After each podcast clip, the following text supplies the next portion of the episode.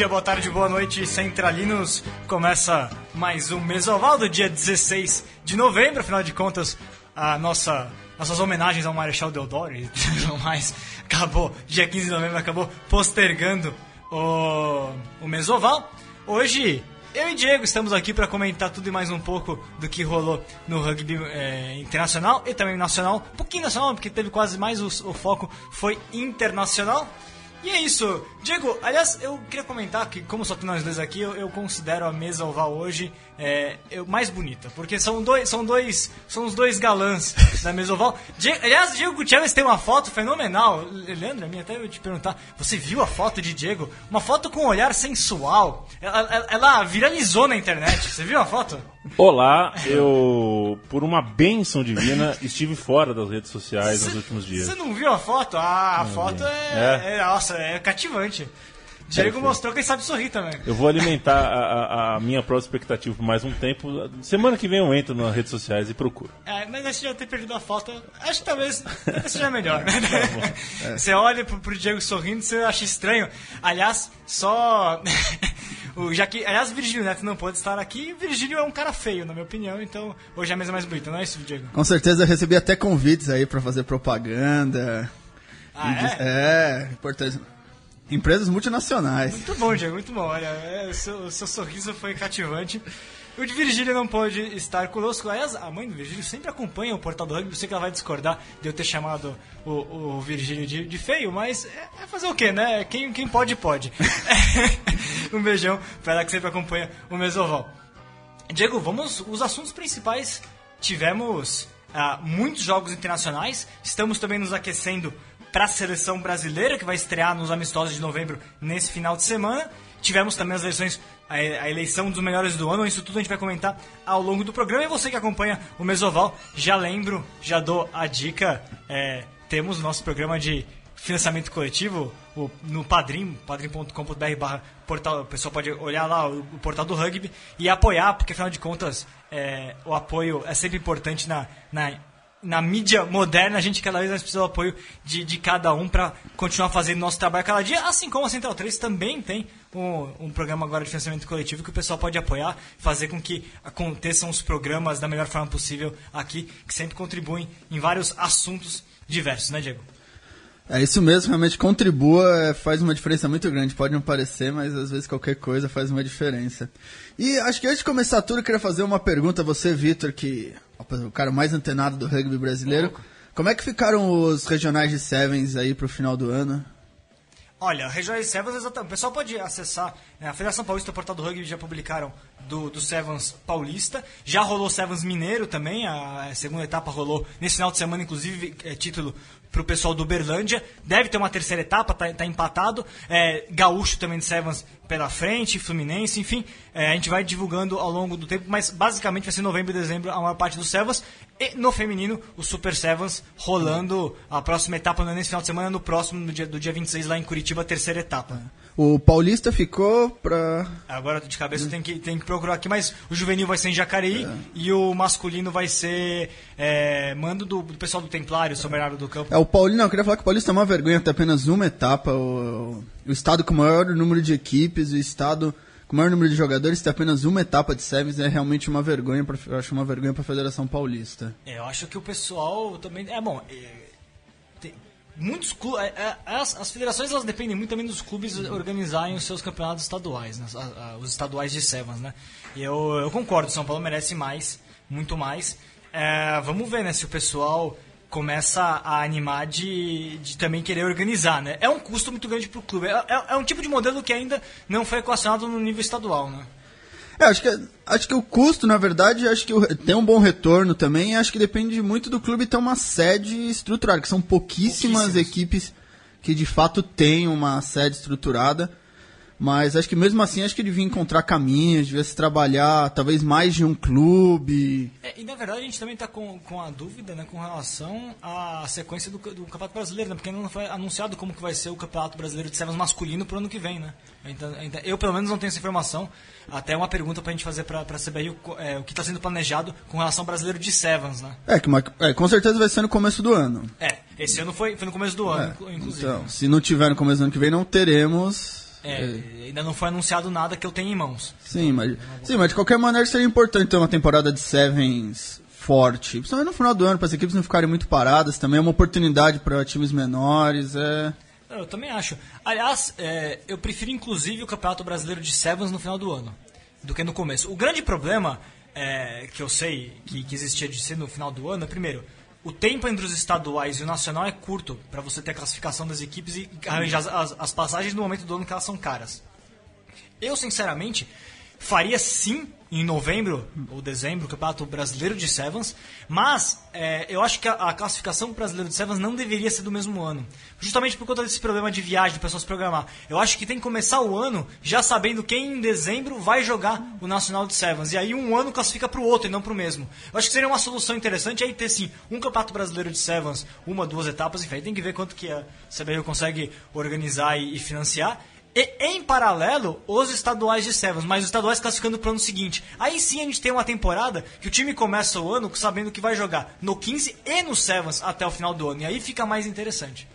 Sim, acho, sim, acho que pode ser. Acho que a questão, na verdade, passa muito pela tabela do 15. Acho que tem que ser um pouco mais compactada, principalmente para as equipes menores, que acabam tendo muito espaço entre um jogo e outro e tendo mais tempo aí, uns 3, 4 meses para jogar só Sevens. É, aliás, a gente vai ter a definição em breve de como vai ser o campeonato no ano que vem. É. Né? É, eu, ouvindo e conversando com algumas pessoas, é, a grande preocupação, uma das preocupações que o CBRU parece que teve na, na discussão é, com relação ao campeonato do ano que vem, é que 14 jogos seguidos, como foi esse ano, para o pessoal do 15, para os jogadores que têm aspiração profissional, que estão na academia, é o ideal. Mas para o atleta que é amador e que não tem essa aspiração, é um problema.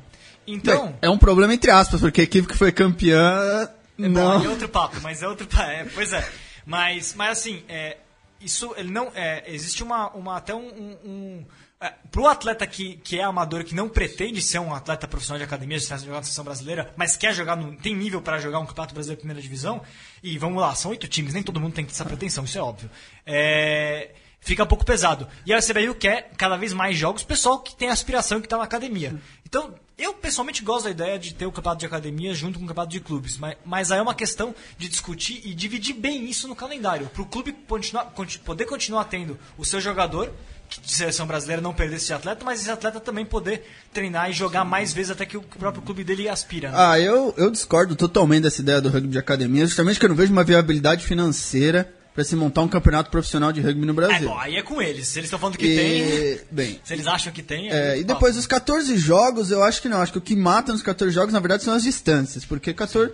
14 jogos você joga. Mas tem estadual a mais, né? Sim, tudo bem, mas eu, eu pessoalmente sou um grande fã de, de, uma, de uma temporada compacta.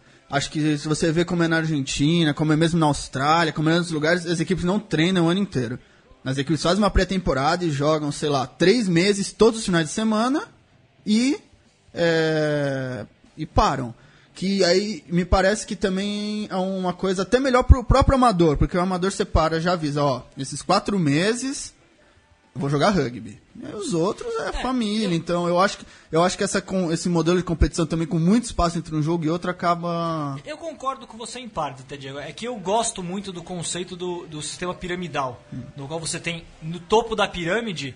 É, você, você escalou um atleta, tem um atleta que joga a seleção é, brasileira, seleção estadual e pelo clube, o outro que só joga a seleção estadual e o clube, e o outro que só joga clube. Eu acho que esse, esse escalonamento e até de ambição é interessante, inclusive para você fazer com que cada esfera tenha, viva a sua sim, realidade. Isso sim, esse é um modelo fantástico. Se você tem uma base enorme, como você tem na Nova Zelândia, como você tem na África do Sul, como você tem em, é, até mesmo na Austrália, que nem tem uma base tão grande. O problema é que no Brasil, na verdade, não tem tantos jogadores assim. Sim. Também Mas, não tem tantas academias. É, ah, é, aí seria um campeonato de três times, na verdade. Né? Isso seria curto porque são só três times, né? Na Argentina eles têm esse sistema, é que o foco na Argentina é o campeonato de clubes, mas no final do ano, a gente está vivendo agora, tem o campeonato argentino de seleções provinciais, né? Que são seis rodadas, eh, são cinco rodadas mais um mata-mata um lá de então, eu, Sim, eu acho que pode ser. Eu tenho muita preocupação isso, com a viabilidade financeira de se fazer um campeonato com desse. Certeza. De, também ter o interesse das pessoas de assistirem esses clubes, também sim. que não tem identidade nenhuma. Sim, é.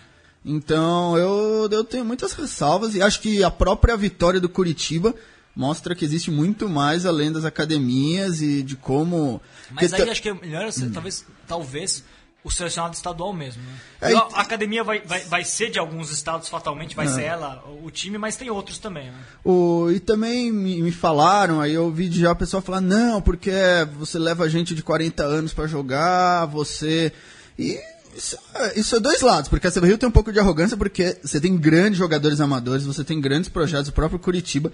Então não é que só existe talento nas academias, você tem gente muito boa e gente muito competente, como o próprio Curitiba, que tem um conhecimento muito grande de rugby, que faz toda a diferença, né? Não é só de supino e agachamento que você monta um, um grande time de rugby. Então eu acho que e acho que limita muito o talento também, acaba ficando um sistema muito fechado.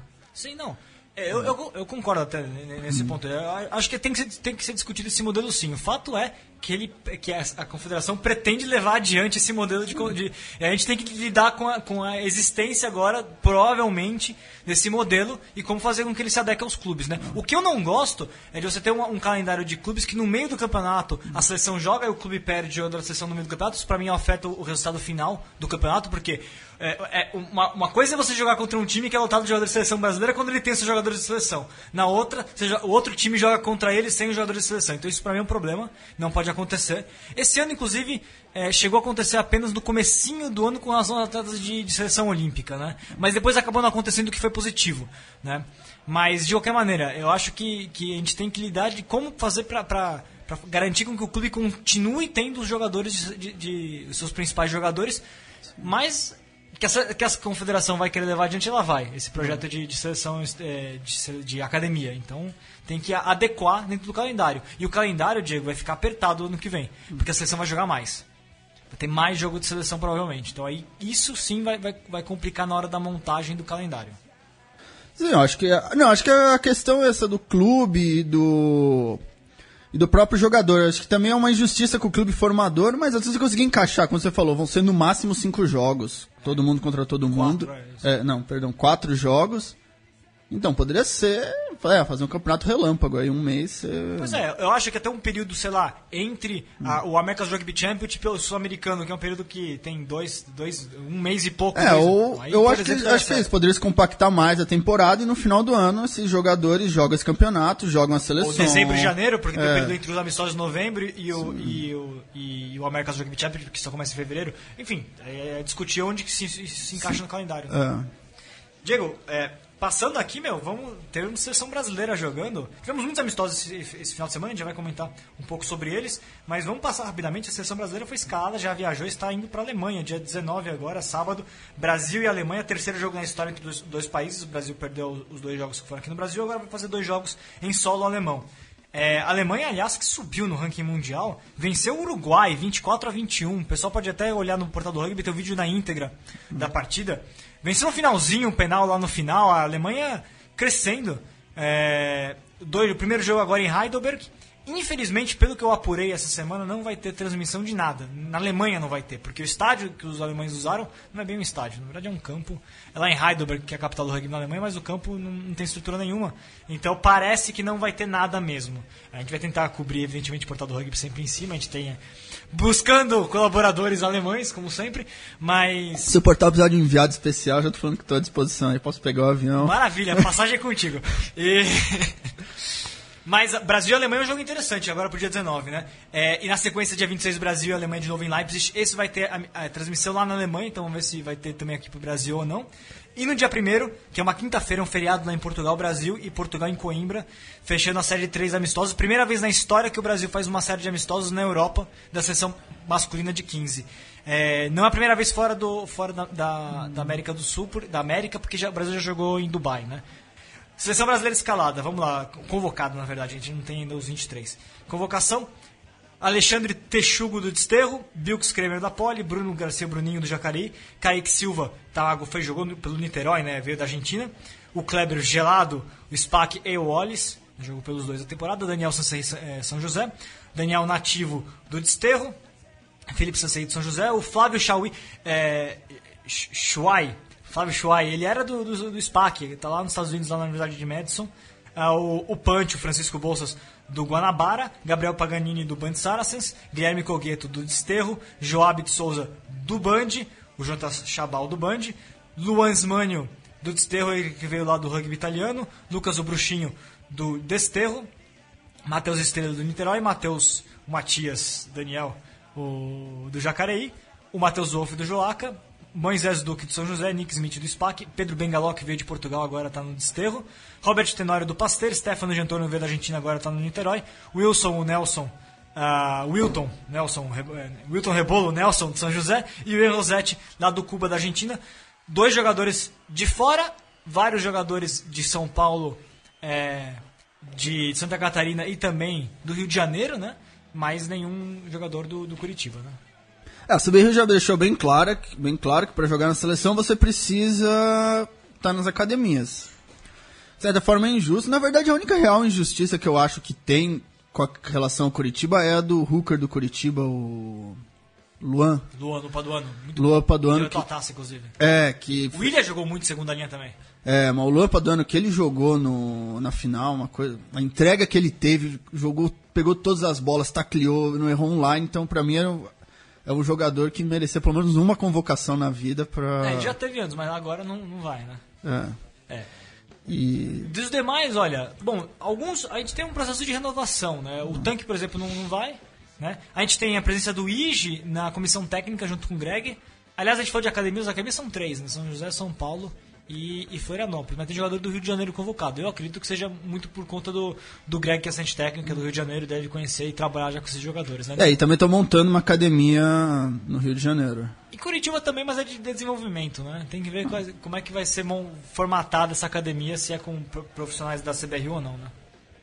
Sim, eu acho que a seleção não, não, não muda muito. É o projeto, é os jogadores que vieram da, que vem das academias, que já estão treinando há muito tempo. Acho que é uma boa seleção. Seleção. Eu tô curioso pra escalação, sinceramente. Quero ver quem que vai ser colocado no 15 principal. É... Qual vai ser a, a, escolha do, do Rodolfo? Esse que é um trabalho novo, então de algumas caras a gente não, não vai ver, né? O David Harry, por exemplo, uhum. australiano que não Jogos Olímpicos também não tá, né? Tem uma, um processo de renovação com relação ao time que, que jogou contra a Alemanha. Aliás, eu, a gente vai fazer a prévia entre amanhã e, e sexta-feira para o jogo, até eu calcular quantos jogadores estiveram nos dois jogos contra, contra a Alemanha no ano passado e, e com a sua seleção. Né? Me parece, seguindo o padrão do Rodolfo, que todo mundo vai ter uma oportunidade aí para jogar, acho que pelo menos um tempo, todo mundo. Obviamente, salvo uma exceção ou outra, o Rodolfo é um cara que geralmente gosta de rodar o elenco. E o que você falou, acho, acho que são jogos muito interessantes, já falei no programa passado, para ver aí onde está a seleção brasileira de novo.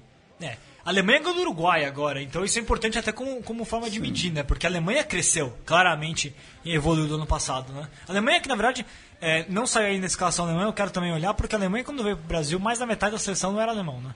Era australiano, neozelandês e sul-africano que mora por lá e, e foi botado na seleção, né? Mas eu queria ver como é que essa o... seleção alemã ganhou do, do, do, do, Uruguai. O time que ganhou do Uruguai era basicamente isso, meio alemão, meio gringo. É, bem, o Uruguai também tem que ver qual era o time que o Uruguai estava. Era um time forte. Era um time forte. O Uruguai que ainda também tem o um projeto de academias e a Alemanha que é um dos focos da World Rugby e vem mostrando, vem mostrando um desenvolvimento muito grande. Todo mundo sabe quando os alemães se dedicam a alguma coisa, muito, geralmente eles acabam conseguindo. Então, realmente, a Alemanha tem um projeto muito bom. Isso, ver onde está o Brasil também. Lembrar que a Alemanha não parou no tempo que está todo mundo trabalhando. E o Brasil também dá ver. O Brasil me pareceu jogos muito ruins contra a Alemanha. No... O, time do, o time uruguai que entrou em campo é praticamente o time que, principal do, Uruguai. Ó. Sanguinete, Gatas, Ativaria, Diego Magno, é, Ayala, Delacqua, Hernandes, Soto Liechtenstein, o capitão, Berchese, Rocco, Freitas, Echeverri, Silva e Blade. É, é um time, várias figurinhas aí que já enfrentaram N vezes o Brasil, alguns vários jogaram a Copa do Mundo. Então era um time razoável do Uruguai. Uruguai que depois vai jogar contra a Romênia tá nesse, nessa onda de preparar. É, contra a Romênia agora não. O próximo jogo é contra a Espanha, agora em Málaga, final de semana. Na sequência contra a Romênia. São três amistosos do Uruguai também. É, mas me parece bem no nível, porque o Brasil perdeu com certa facilidade da Alemanha. Mais ou menos no placar até semelhante ao que perde do Uruguai, geralmente, então. É, a Alemanha botou uma abertura, o Chris Hilsenbeck, que é um jogador alemão mesmo, que jogou rugby profissional na, na França, segunda divisão, teve em campo contra o Uruguai, vamos ver se joga, joga contra o Brasil, ele que não jogou aqui nos jogos que foram em, em Blumenau em São Paulo, né? Quer dar um palpite, Diego? Quanto que você acha que vai, vai rolar esse jogo? Expectativa, ó, assim, expectativa pro jogo, eu, eu vendo o time que o Brasil vai, deve colocar em campo, lembrando de como foi o jogo, vai ser um jogo muito físico. O Brasil contra a Alemanha, a, no Brasil, teve vários momentos de amplo domínio, inclusive no pack de forwards. Quem lembra do jogo lembra que o Brasil foi muito bem nas formações contra a Alemanha. Eu acho que o Brasil vai tentar colocar em, em, isso novamente em prática. E a Alemanha é um time que não tem tantas. É um time que também busca jogar um jogo mais pesado. Vai ser muito equilibrado. Mas a Alemanha fez a diferença contra o Brasil no jogo de mãos. Mas o jogo de mãos alemão não é grande coisa. É. Aliás, quem viu os melhores momentos contra o Mas, mas lembrar é... que o PEC brasileiro tem sido empurrado para trás nos últimos jogos constantemente. Foi contra a Argentina, foi, co foi contra o, o, contra o. Como é que chama? O Quênia também teve dificuldades. O Quênia teve dificuldade, foi um jogo ruim do Brasil contra o Quênia. É, então também não, não sei aonde está esse pack, mas acho que é um jogo muito, acho que é um jogo muito bom. Eu vi o jogo contra a Alemanha, a Alemanha segurou o Uruguai no pé. O Uruguai tem um pack hum. muito poderoso e a Alemanha jogou, foi um jogo chato inclusive, boa parte do jogo, teve poucas alternativas. A Alemanha segurou o Uruguai ali no jogo de contato. Sim, ah, bem, a Alemanha é time físico, os alemães são grandes na média, então vão jogar um jogo físico. O, vamos ver como o Brasil consegue igualar. Vejo, assim, acho que como objetivo do Brasil deve ser fazer um jogo duro. É, e ganhar, ganhar ou perder é sempre uma coisa muito difícil. Pode ter um pouco de sorte que nem teve nos Estados Unidos surpreender a Alemanha, mas também não sei se parece muito provável. Jogando fora de casa, mas acho isso. Não acho que o não sei, talvez o Brasil consiga até uma vitória com um pouco de sorte, mas acho que. Acho que na média vai ser. vai perder. Quer dar um palpite?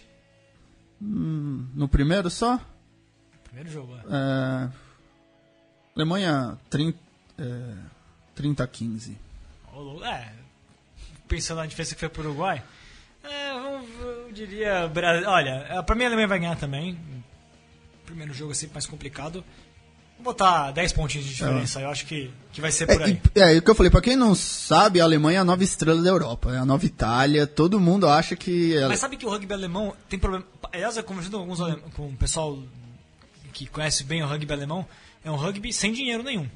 É, a Alemanha fez muita coisa porque alguns dos clubes tradicionais têm estrutura, sobretudo lá em Heidelberg, tem uma estruturazinha razoável, tem muitos estrangeiros por lá, eles aproveitaram esse know-how, mas é um time que se fez sem, sem verba e sem exposição na mídia, inclusive. Só para você ver a diferença que a gente tem aqui no Brasil, que a gente tem muito mais exposição na Seleção Brasileira de Rugby hoje do que a Alemanha tem lá na Alemanha. Inclusive o jogo nem vai passar na televisão e o estádio vai ser um estádio minúsculo. É. Nem estádio direito é. Então a Alemanha fez muita coisa aproveitando o know-how de gente que estava lá dentro. E não é, gastando e não tendo verba para investir. Isso é um detalhe importante para gente, a gente pensar. É, bem, é, primeiro é a lendária eficiência germânica, então as coisas funcionam muito bem na Alemanha geralmente. E acho que isso que você fala é um pouco da, da coisa da cultura, da própria cultura do rugby. O Brasil, bem não tem uma cultura do rugby muito entranhada. E a CBRU também tem uma visão muito mais de CEO e tal.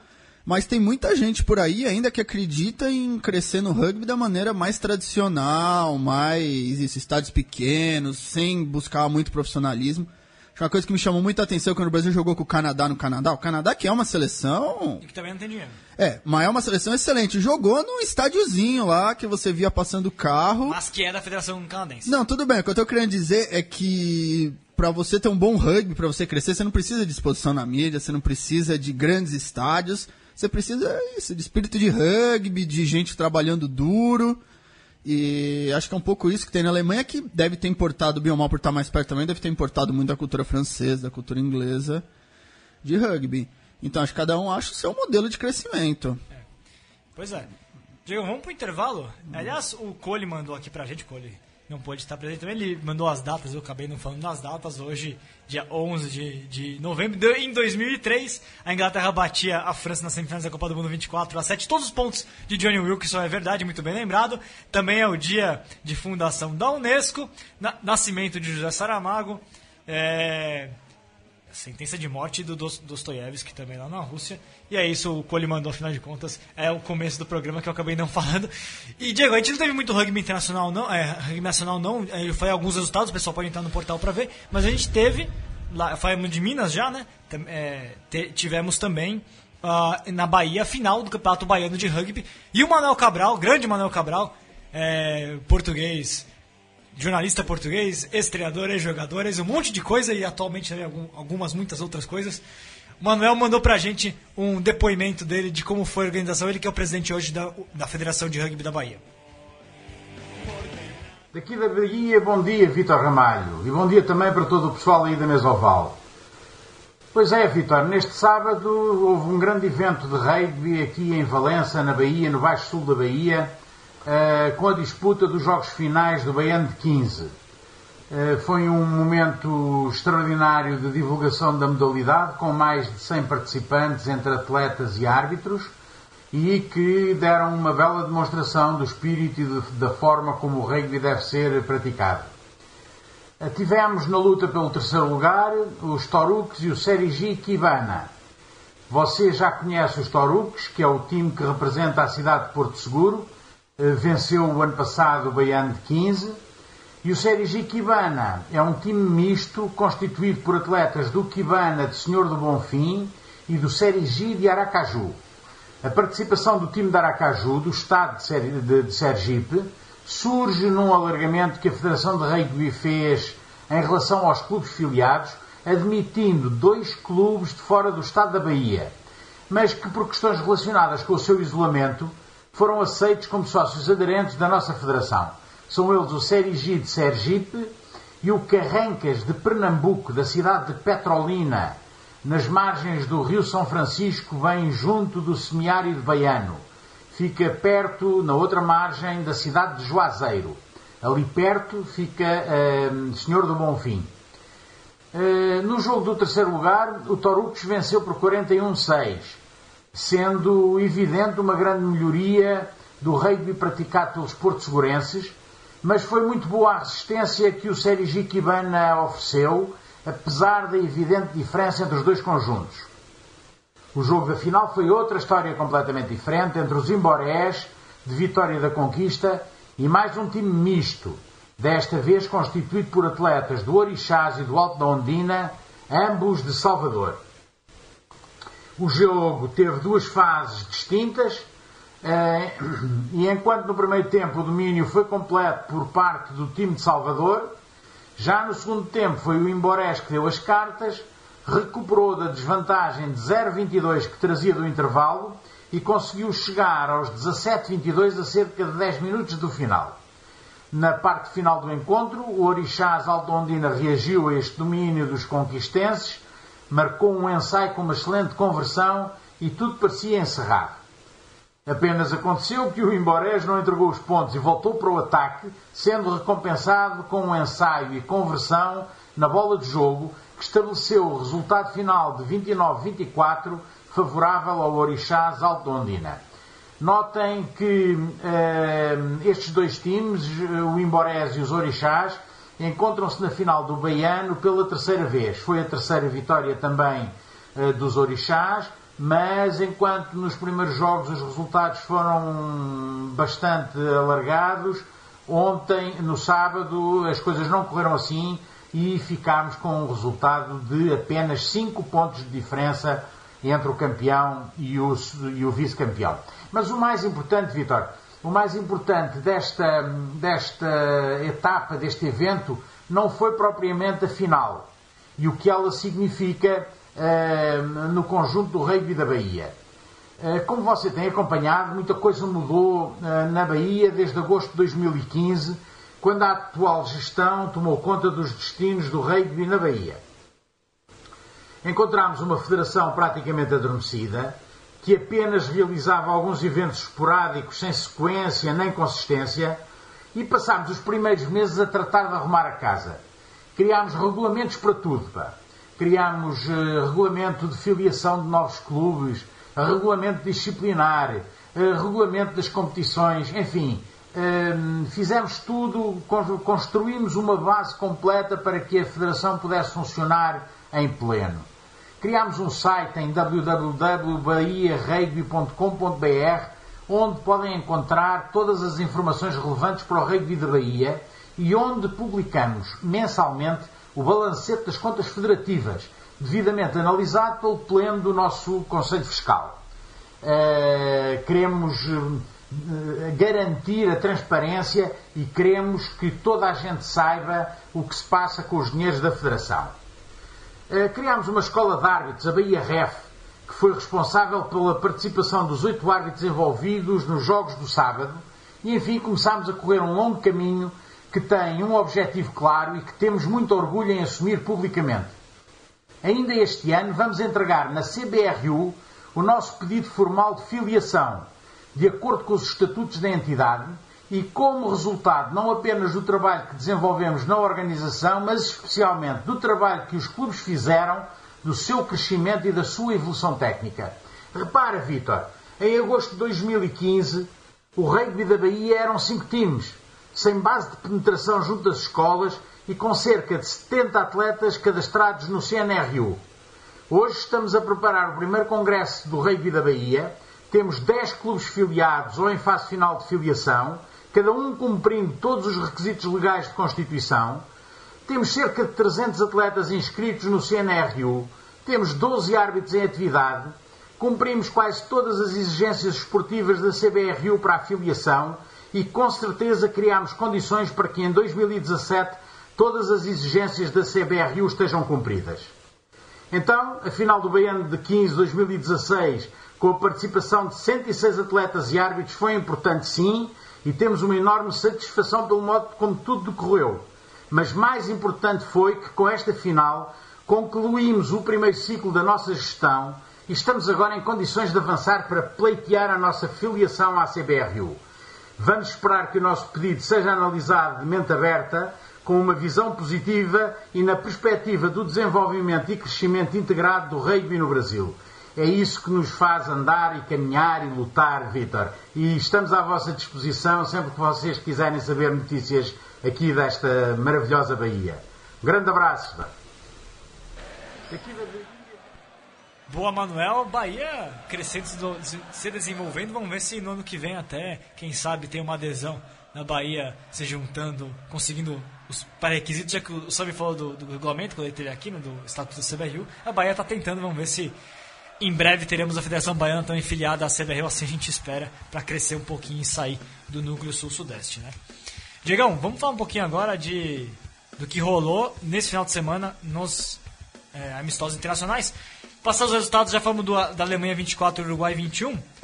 Tivemos também Começar pelos amistosos. Bom, tivemos um, na sexta-feira um Barbarians 40, Fiji 7, é, lá na Irlanda do Norte o jogo. Horrível o jogo de Fiji, horrível, horrível.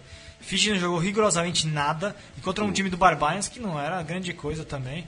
Aliás, Fiji soltou a notícia hoje, acabei de soltar no portal. Eles querem, conseguiram aparentemente investidores para montar um time no Super Rugby. Vão gastar 20 milhões de libras para montar um time no Super Rugby, é a proposta. É, uma, a minha crítica ao rugby fijiano é que ele é muito legal de se assistir. Claro mas ele é muito ruim para se ganhar. Porque o jogador fijiano, ele prefere. Isso que o técnico de Fiji da Olimpíada mudou muito a mentalidade. Sim, o Ben Ryan. Ben Ryan. A gente vai falar daqui a pouco é, sobre isso. Então, que o jogador fijiano, ele prefere uma jogada de efeito a marcar um try. E... É, o problema é que esse jogo não fizeram nem jogada de efeito, foi, foi apático. Completo, eu vi o jogo, foi completamente apático. E, então, aí falta muita disciplina tática. Isso vale também, certa, pra Samoa, que também tomou uma cacetada da é, França. Pros, demais e pra Tonga também. Então, esses times precisam ter um pouco mais. São muito legais de se assistir, porque sabe que vai ter bagunça. Samoa vai ter cartão, vai ter um destaque fantástico. Mas que precisa ter um pouco mais de foco aí para jogar para ganhar os jogos. Tivemos também, olha, na sequência, já que você levantou a bola, vamos passar os outros. Vou colocar por ordem cronológica, que aconteceu no dia que tá mais fácil para mim aqui. Geórgia 22, Japão 28. Geó... Aliás, um jogão, viu? Um jogo muito bom. Japão ganhando o jogo, o clássico dos dois times que todo mundo é, acha que vão virar grande em breve o Japão mostrou que é mais time, e para mim realmente é mais time. Talvez o Super Rugby faça um pouquinho de diferença, apesar de que boa parte do time não era do time do Super Rugby, não. Uma parte de jogadores japoneses, é, são, é, alguns jogando na Europa, outros no Super Rugby, mas não era todo é, o time do é, São Visão. O Japão acho que mostra que tá quase um Tier 1. Já conseguiu, uma, conseguiu vitórias muito. Tier 1 e meio. É, conseguiu vitórias muito boas contra a Samoa na, na Copa do Mundo. Conseguiu agora uma vitória importante contra a, a Geórgia mostra que em, tá. Em Tbilisi, em 22 mil pessoas lá. E... É, e que um jogo que ganhou nas, nas pernas. No final, na disciplina, os georgianos começaram voando. Lomano Lemek, hum. o ponto aí se lesionou, não vai jogar o próximo jogo, mas hum. foi destaque nos Jogos Olímpicos pela, por, pelo Japão e foi de novo muito bem. Na sequência, aquele jogo que deu pena, 68, Nova Zelândia 10 Petária lá em Roma, 60 mil pessoas. Eu acho incrível, Diego. A Itália joga sempre em Roma, perde sempre, e sempre eles põem mais de 60 depende do adversário, sempre mais de 60 mil pessoas no estádio. Eu, eu, eu acho eu devia, devia dar um prêmio, o World Rugby devia dar um, um prêmio pro torcedor italiano, torcedor da Itália, prêmio, prêmio espírito do rugby, porque é incrível. sempre 60 mil pessoas lá, sempre perde, sempre dá vexame, e o pessoal continua indo no estádio. É, a Itália tá mal, né? A Itália tá muito mal. É, eu gosto do Carlo Cana, mas acabou também não, não fazendo um, grande jogo. E a Nova Zelândia passou muito fácil, né? Passa todos os jogos aí, Vamos a gente todos, vai. então. Inglaterra 37-21, África do Sul, jogaço. Mas. Jogaço assim, né? No papel, mas a, a já comenta. A, Inglaterra passou em campo. Escócia 22, Austrália 23, Portugal 26, Bélgica 21, Espanha 13, Tonga 28. Recorde de público na, em Madrid, inclusive, mais de 12 mil pessoas no estádio. Romênia 23, 10 Estados Unidos. Primeira vitória da Romênia de, eh, em quase 20 anos aí contra os Estados Unidos. A França 52 a 8 contra a Samoa. Já falei da Alemanha 24 a 21 no Uruguai. Gales 24, Argentina 20, um dos piores jogos da rodada, na minha modesta opinião. Fraquíssima partida. Irlanda 52-21 para o Canadá. E Chile 30, Coreia do Sul 12. O único jogo que foi aí, na verdade, em solo sul-americano lá, lá em Santiago. O, é, voltando a falar um pouco. Falar um A pouco mais- Inglaterra e a África do Sul. Não, não, falar um, primeiro um, um pouco mais do Japão. que Eu acho que o Japão realmente vem jogando muito bem. E o que eu falei agora com a vitória da, contra a Georgia mostra que já tá quase aí um tier 1. Aí se ganhar da Itália, ganhar da Escócia, já já pode ficar aí entre os entre os principais. Vamos- eu acho que a tendência, pelo fato do São Paulo estar no Super Rugby, em breve a Sanzai estudar colocar os- o Japão no Rugby Championship. Eu acho que essa é a tendência. Eu acho que vai acabar acontecendo uma hora. O problema é o calendário. É, mas aí eu acho que aí já é um pouquinho demais. Não, é demais. aí é um pouquinho demais Vai apanhar. Mas, mas, mas quem sabe eles com uma vitória ganhando da África, da África do Sul já, né? É. Falando da África do Sul, Diego, é, eu até li um artigo depois recentemente sobre a, sobre a África do Sul e eu concordo plenamente. É uma pena pro rugby mundial a situação dramática do rugby sul-africano. A África do Sul, a Inglaterra ganhou com muita facilidade. A Inglaterra é o time a ser batido junto com a Nova Zelândia, é. Pra mim, hoje é, o- é o segundo melhor time do mundo, sim. Eddie Jones faz um baita trabalho, é um time completo. Traz aço do John- Johnny Bay logo no começo do jogo, inclusive. O pessoal pode ver os melhores momentos lá no portal.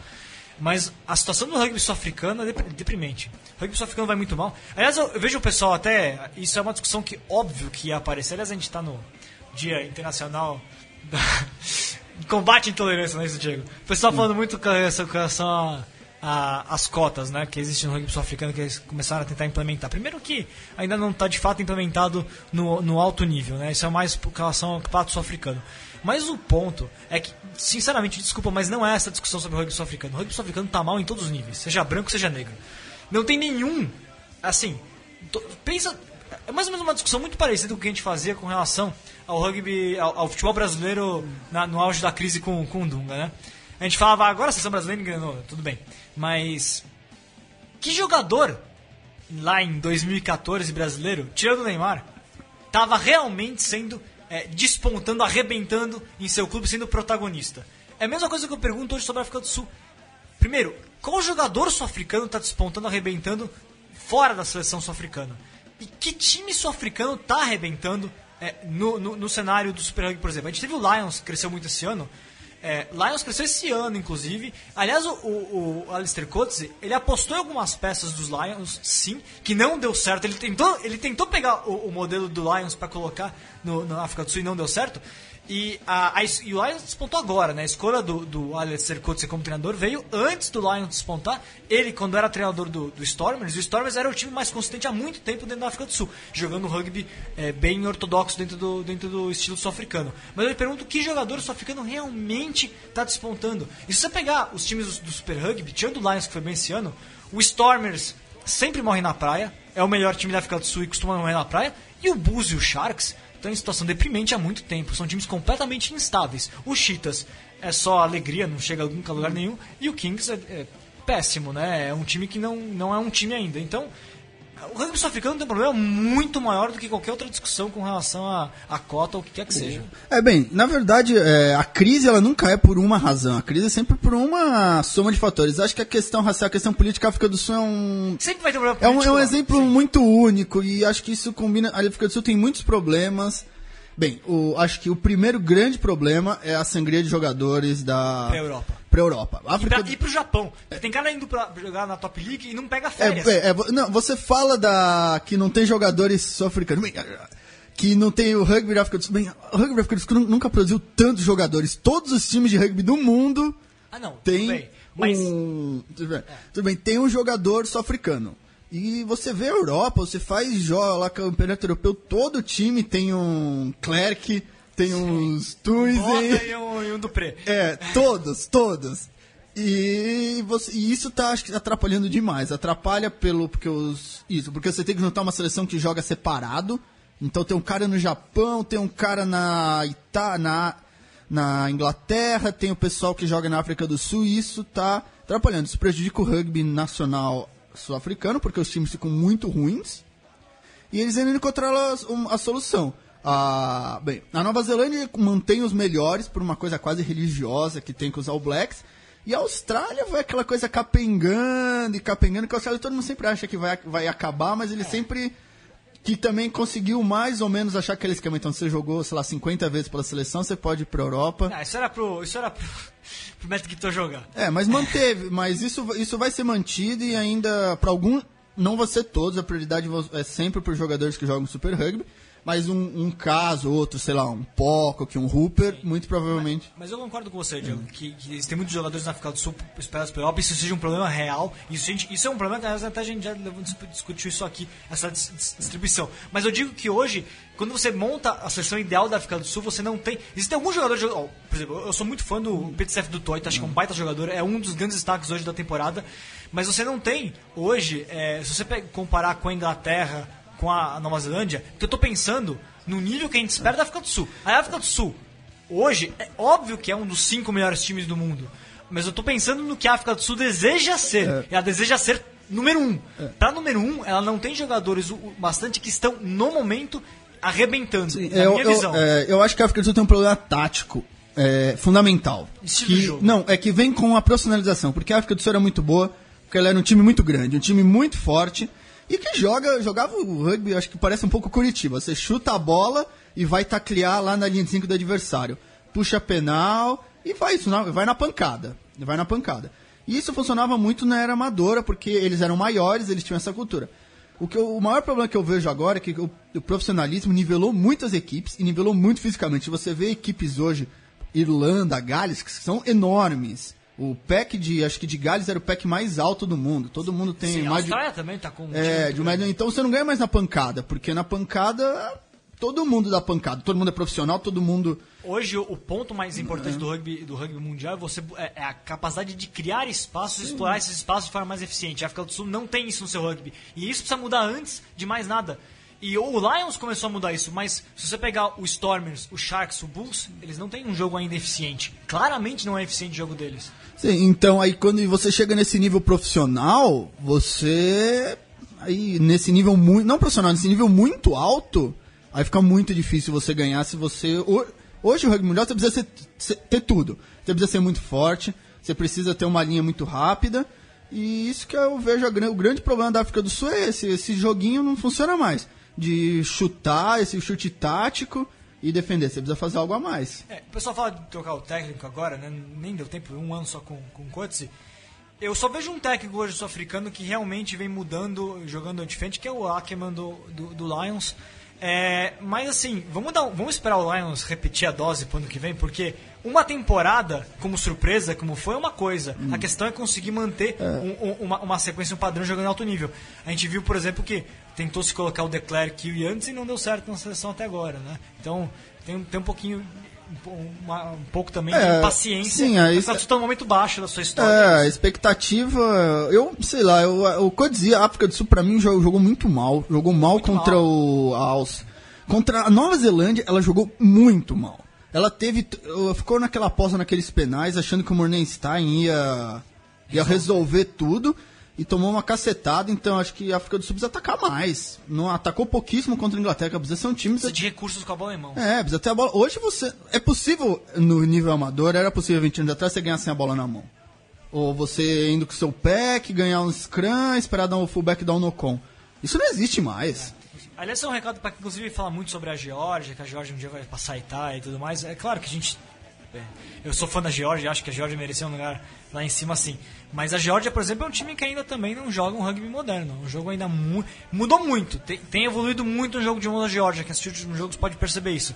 Mas, por exemplo, é um time ainda também que não. Que não então, é, alguns os times que começaram a, a, a, mudar a cara são os que conseguiram superar esse rugby mais ortodoxo de jogo de base para um rugby mais dinâmico de busca de espaço. O maior exemplo disso, Diego, é, é a Escócia. A Escócia revolucionou o seu estilo de jogo e a revolução começou não pela seleção, começou pelo clube, pelo Glasgow Warriors com o Gregor Townsend, o técnico do, do, da, da, equipe, mudando completamente a cara do, do, do Glasgow Warriors de jogar. Hoje o Glasgow Warriors é um time, de, é um time muito bom de se assistir jogar, é um time competitivo, foi campeão do Pro 12 e o reflexo é, aconteceu concomitantemente na seleção escocesa. Aliás, Escócia, passando então um pouquinho, mudando uhum. a, a chave aqui, 22 23 contra a Austrália é um é. jogo. Sim, eu, te, eu, eu, tenho uma dó da Escócia. A Escócia me lembra. Quase, né? Não, me lembra um pouco a portuguesa. É, é, é, a gente jogou como nunca e perdemos como sempre. Foi quase, um trazinho do é, no final do sim, jogo. Sim, porque a Escócia é sempre quase. Eles sempre ficam a um ponto, é um try, é um penal. Realmente falta um. Se tivesse um ponto a mais para todos os jogos da Escócia, a Escócia estaria hoje. Pois o... é, é um, o Ledlow errou um penal. Um penal que ele acertado teria ganho. Sim, a Escócia jogou muito bem. Acho que o que mais me chama a atenção, acho que no geral dos amistosos, é como o, o rugby está mais equilibrado. Mas, mas, é, isso também. Mas a Austrália ganhar foi um alívio para a Austrália, que é a Austrália precisava desse tipo de vitória nesse momento, né? Ela ganhou muito bem de Gales, sim, e agora ganhou de jogo apertado, mostra que o time conseguiu, talvez depois de sofrer no, no Rugby Championship, parece que está tá encontrando seu caminho. E acho que um jogo apertado desse tipo que não foi demérito da, da Austrália, sinceramente, foi mais mérito do tipo de jogo que a Escócia conseguiu colocar em campo. Aliás, Ru Jones, baita jogador, cria do rugby sul-africano, inclusive, de dois trás pela Escócia. É, mostra que a Austrália parece que tem encontrando. A Austrália, eu acho que as pessoas têm uma visão acho, muito negativa da Austrália, porque os australianos partem de um princípio muito básico: que para eles estarem bem, eles têm que ganhar da Nova Zelândia sempre. Que é, o, que, é o, que é o ponto da África do Sul, né? É, e que é uma coisa muito difícil de se fazer. Então as pessoas sempre falam, tá ruim, tá ruim, tá ruim. Não tá ruim, só não ganhou da Austrália. Da, da, da, da, Nova Zelândia. É, da Nova Zelândia, então. A Inglaterra, que perdeu três jogos pra Inglaterra em casa. Perdeu, acho que foi um momento. Mas a Inglaterra é um baita time no momento. Sim, mas eu, aquele momento foi um momento, acho que um pouco que a África do Sul tá passando agora. Foi trocar o time, já vinha de aquela derrota na Copa do Mundo, na Copa do Mundo. Pegou uma Inglaterra que realmente veio babando porque veio mordida. Então acho que dois momentos aí, acho que a Austrália agora se encontrou de novo. Conseguiu ter bons jogadores e... Bom, dos demais jogos, Diego, a Irlanda ganhou do Canadá. A Irlanda passou um momento até de ressaca no jogo porque o Canadá fez uma grande partida. Conseguiu três trás, o Vandermeer de novo atacando muito bem. O Canadá foi bem no jogo, mas a Irlanda superior. É, sobre os outros dois jogos, gostei muito de ver a, a, França. Finalmente a França encontrou a cara. A França jogou com a cara do Guinoves. Claro, Samoa tem o problema de cada um tá num canto, né? E não consegue montar um, um grupo como você também ressaltou agora, você vai ficar do Sul. Acho que Samoa é o caso mais tipo, bons jogadores, mas não tem um, um grupo formado. 52 a 8 mas foi muito bem. Três trás do Virime Vakatawa. E o jogo aí. É muito francês, não é, Vakatawa? francês e tal.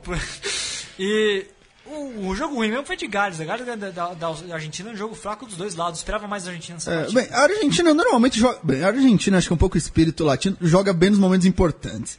Então, geralmente, esses amistosos de novembro, a Argentina sempre, sempre decepciona.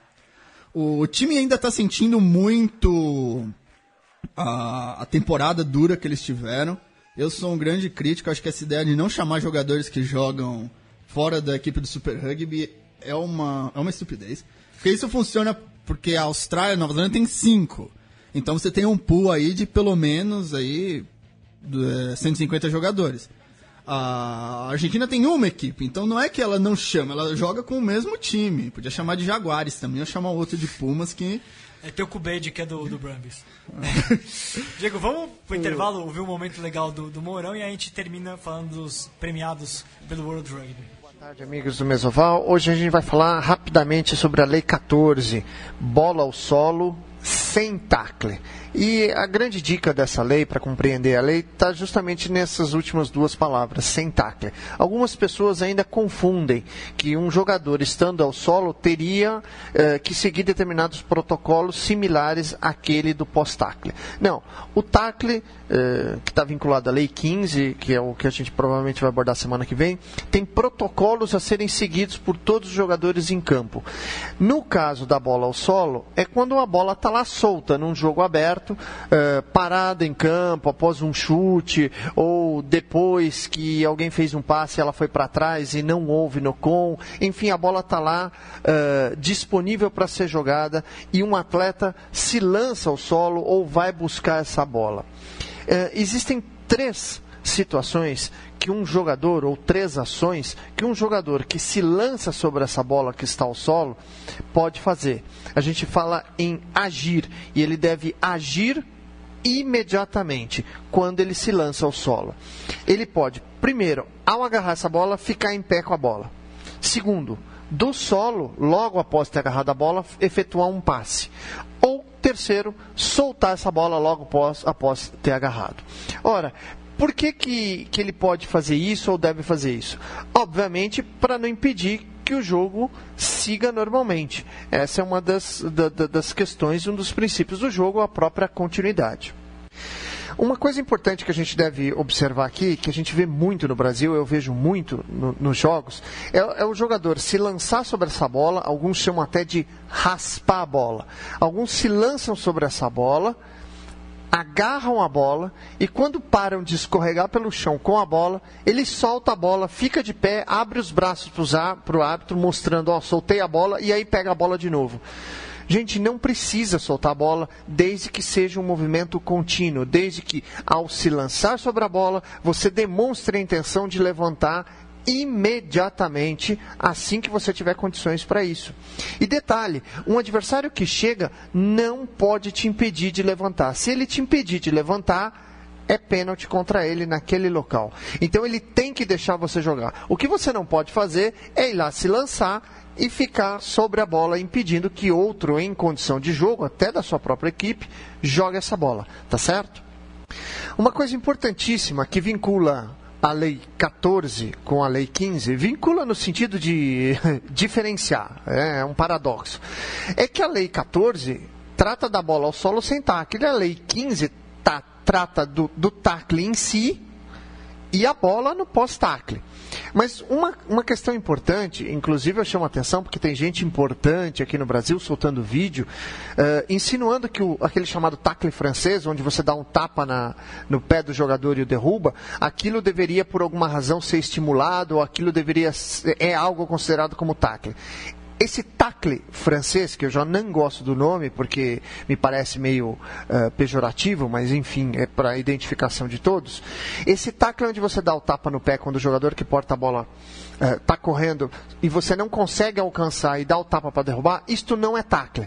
Portanto, essas pessoas que estão incentivando esse tipo de tacle, por favor, cuidado, esse vídeo está errado, uh, essa situação está uh, mais inclusa na Lei 14 do que na Lei 15, e algumas uniões, inclusive, proíbem esse tipo de tackle nas categorias de base, porque desestimula o agarrão, que é levar ao solo, e aí caracteriza um, um, um pós-tackle, um tackle em si, e também é perigoso para o atleta juvenil que sofre esse tipo de tackle. Então, muito cuidado com esse tipo de coisa, ok? Jogar a bola ao chão, ok, desde que você ou fique em pé, ou passe ou solte a bola imediatamente. Desejando a vocês mais e melhor rugby, é com vocês o pessoal do Mesoval. Um grande abraço. Boa, Mo... Boa Mourão. Bom, vamos passar rapidamente, Diego, antes de terminar o programa, falando aqui dos melhores do mundo. A premiação tivemos para melhor jogador de 15, né? Até a premiação tradicional do World Rugby. Melhor jogador de 15 ganhou Bolden Barrett da Nova Zelândia. Melhor jogadora feminina de 15, Sarah Hunter da Inglaterra. Melhor jogador de Sevens masculino, Sabelo Senatla da África do Sul. Melhor jogadora de Sevens feminino, Charlotte Keslick da Austrália. Atleta revelação do ano, Mari Toji da Inglaterra melhor treinador Steve Hansen pela quarta vez em cinco anos da Nova Zelândia, melhor time do ano All Blacks pela sétima vez consecutiva, melhor árbitro foram dois, Alhambra Nievas da Espanha e o Rasta Razvijeng da África do Sul. É, e tivemos também try do ano para o Jamie Hislip, um try que ele fez pela Irlanda contra a Itália no Six Nations. Eu já vou dizer, Diego, que eu discordo de quase todos os, os vencedores. Eu concordo com três. Concordo com três. Concordo com os dois, os Sevens. Ah, os árbitros, assim, a premiação dos árbitros é porque Jogos Olímpicos estão beleza, pra mim tá ok. Agora, dos outros, eu, eu concordo com os dois de Sevens. Concordo com o Senato lá, arrebentou, foi disparado o artilheiro da temporada. Mesmo que a África do Sul não tenha ganho, ele realmente despontou. E a Shot Kesley, que fenomenal, joga demais. É, pra Austrália liderou o ouro, acho que merece, merece muito. E o Mauri Toji, revelação pra mim também, é o cara. Eu vou discordar dos outros prêmios todos. O- A Kesley que não poderia ter ganho de melhor jogadora de rugby. 15 não, porque ela não jogou 15. Agora, nos demais, eu vou discordar de todos. Vou discordar do Boden Barrett. Bom, vou falar antes o menos polêmico, a Sarah Hunter do 15 feminino. Pra mim é o seguinte, é... o 15 feminino tem poucos jogos por ano.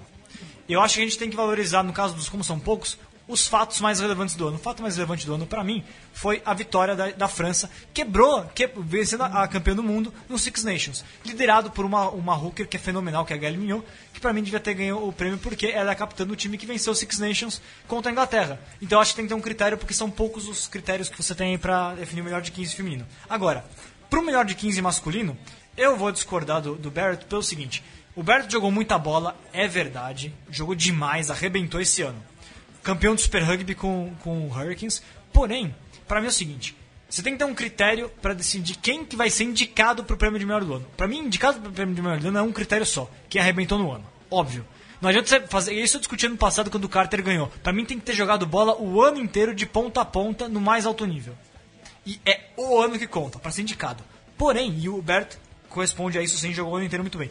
Agora, a questão para mim é, é que para você decidir quem é o melhor entre esses indicados, para mim não basta ter sido o ano. Para mim tem que ser para mim tem que ter tem que ter, tem que ser este ano a concretização de uma sequência de temporadas em alto nível. Para mim, esse é o critério para se escolher. E quando eu olho, como eu vou decidir quem é o melhor entre esses? Primeiro lugar que eu pessoalmente não gosto de prêmio de melhor jogador do ano. Acho que rugby é esporte coletivo, blá blá blá. Eu sou eu, eu pessoalmente sou por isso nesse ponto, não gosto de prêmio de melhor, de melhor jogador. Mas já que tem que ter, Pra mim o critério tem que ser a sequência. E o Bodenberg era reserva no ano anterior. Eu acho que o Bodenberg poderia ganhar se ele arrebentasse no próximo ano e ganhar em 2017. Pra mim, esse ano, pelo meu critério, seria o Danny Coles. Porque o Danny Coles ele faz uma temporada fenomenal. Ele revolucionou a posição de ponta, quebra inclusive paradigmas é, de ponta, não, de, perdão, de hooker, quebra paradigmas de, de- de- da posição dele. É um jogador que vem numa sequência muito boa. Então, critério pra mim seria esse. Porque se for pra jogar só um ano, eu não tenho como simplesmente comparar a função de uma abertura, de um ponta, de um hooker, de um, de um pilar. Eu não gosto desse tipo de critério, por isso eu discordo do Bert. Pra mim, a sequência do Colts culminando numa temporada fenomenal seria melhor, minha opinião, Diego. É, eu acho que primeiro, esse ano foi um pouco prejudicado, porque apesar do que você disse, os grandes momentos são importantes. Eu acho que os grandes momentos é onde os grandes jogadores têm que se revelar, um pouco como o Carter na Copa do Mundo. Sim, mas ele só fez a Copa do Mundo ano passado. Pra mim, Ah, é o tu- ah, só ganhou a Copa do Mundo. Só-? Mas aí você tem vários jogadores que também ganharam e jogaram muita bola na Copa do Mundo. E aí acho que tem que pesar quem, quem tudo bem, tudo melhor. bem. O que eu tô querendo dizer é que esse ano não teve nenhum um, fato realmente relevante. Foi um, teve um Six Nations bom, um, um, um The Rugby Championship também sem grandes. Então não foi um ano, assim, um ano pós-Copa do Mundo, muita renovação em todas as equipes. Então um ano que acho que ficou meio difícil realmente você definir aí o que foi. Não teve grandes jogos esse ganhou ano. pelo recorde. Foi o recorde mundial que a, que a Nova Zelândia bateu e o Super Rugby. eu conjunto O, né, nesse caso, o Burt não, não me convence muito. Acho que é uma abertura que ele chuta mal. É, eu acho que. É uma crítica que eu tenho. Acho que se. não, Tem alguns, alguns lugares que você, pra você chutar, tem que ser abertura. Eu acho que, acho que qualquer um pode chutar. ou- E o Bert é um cara que é uma abertura que chuta mal. E com a bola na mão, ele é muito bom com a bola na mão, mas também não sei se ele é o melhor jogador com a bola na O melhor eu o melhor abertura com a bola na mão. Então, eu não sei. Aí o melhor do mundo, o melhor do mundo desse ano, acho que o melhor do mundo do ano passado, o Dan Carter, acho que mereceu, um jogador que fez uma, fez finalmente fez uma final depois de tantos anos de carreira. É, Dan Carter ele- conseguiu fazer uma boa final. É, mas eu acho que deram pra, pra ele por conta do, do- do fato de estar ensinando a carreira, ser um jogador fenomenal, etc. Mas é que o ano. é que Aí eu sou, aí eu sou chato. Ele jogou demais a Copa do Mundo, mas o resto do ano não jogou. Ah, tudo bem. Mas tudo bem, esse é outra discussão do ano É, passado. então, aí eu Quem você votaria pra melhor do ano? No lugar do Berto. Eu já dei meu voto, pra mim teria sido o Danny Coles, porque ganhou as mesmas coisas que o Berto ganhou, só que vem numa sequência de anos fenomenal. É, eu, eu gostava muito do Maritoji, acho que foi o jogador que mais jogou esse ano, mas optaram pra dar o de revelação pra ele. Eu acho justo, é revelação ainda. Sim, não, jogou muito. Esse ano, melhor vendo, acho que o jogador que realmente impactou o jogo foi o Maritoji, que trouxe uma intensidade física bem diferente para a segunda linha inglesa. Mas a minha maior crítica, na verdade, foi pro Steven Hansen. É, eu tenho, é, agora eu vou passar pra antes de Hum. encerrar o programa. As minhas duas críticas, Steve Hansen e All Blacks. Fa- Faça a sua É, crítica sim. antes. Então, o All Blacks. É, é difícil saber, porque eles jog- realmente jogaram muito esse ano. Acho que foi antes do. Eles, eles devem ter decidido antes do jogo com a Irlanda, então realmente talvez tivessem mudado. Mas acho que também não tem muito como falar. O All Blacks é uma equipe que realmente se renovou mais rápido que as outras, é uma equipe mais pronta. O técnico, o, acho que a grande, o grande vexame é o técnico. Acho que o Steven Hansen, os All Blacks, é, o tec, ser técnico dos All Blacks é fácil, porque os All Blacks jogam muito. Ah, super assume lá então. O, ah, se eles me convidarem, Ah, olha só. Tô indo amanhã mesmo.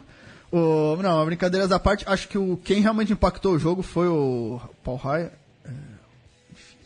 O Ben Ryan. O Ben Ryan, perdão, eu falar Paul Ryan. É, o Ben Ryan que mudou demais a forma de de jogar, realmente conseguiu dar aquela que a gente falou, aquela consistência que faltou nas Ilhas do Pacífico. Você- todo mundo sabe, é muito difícil mudar, uma cultura de uma equipe e tal. Conseguiu fazer uma, um, uma, um- uma equipe de fit que joga muito pragmático, que joga pragmático, mas que ao mesmo tempo não perdeu.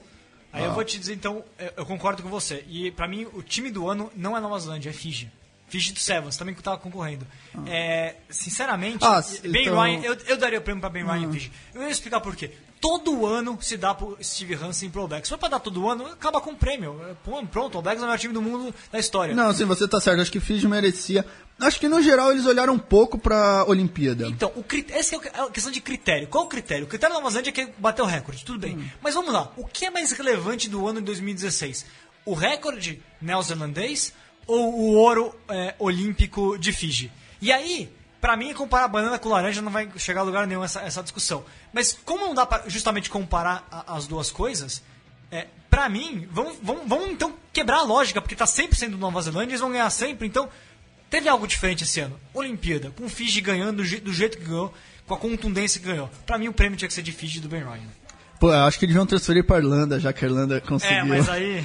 Não, mas pra mim acho que Fiji é o. Primeiro ti- medalha da história do país. É um país que, que conseguiu dois títulos consecutivos de série mundial que não conseguia há muito tempo.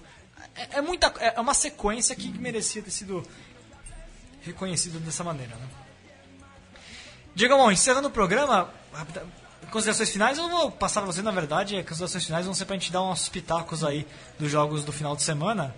Vamos, vamos, vamos encerrar assim então, Diego? Pitacos. Só quem vence, quem vence e qual, e qual a margem. Tá, dos jogos mais importantes, a gente já falou do Brasil. Itália e África do Sul? África do Sul, acho muito difícil aí ter- perder. Por daí- quanto? Ah, uns 20 pontos. África do Sul por 20 também, também acho. Inglaterra e Fiji? Inglaterra, 30 pontos.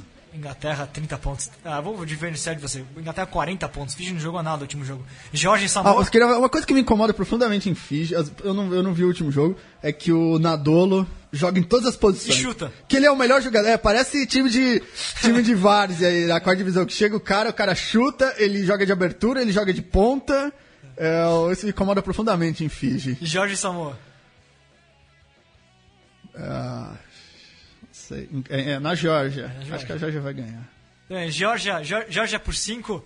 Um abraço pro Diego do Bac. É, o que eu sei é que vai ter muitos amarelos. Ah, vai, vai Veja, se você gosta de ver briga, tacle alto, com certeza esse vai ser um jogo. Gales e Japão. Gales. Por? Oito pontos. Japão 2. Vai ser sensacional esse jogo. Espanha e Uruguai? Uruguai, 10 pontos. Uruguai 5 pontos. Espanha então, melhorou bastante, eu acho. Romênia e Canadá Eles se enfrentaram na Copa do Mundo? se enfrentaram. Ganhou a Romênia por 2 pontos.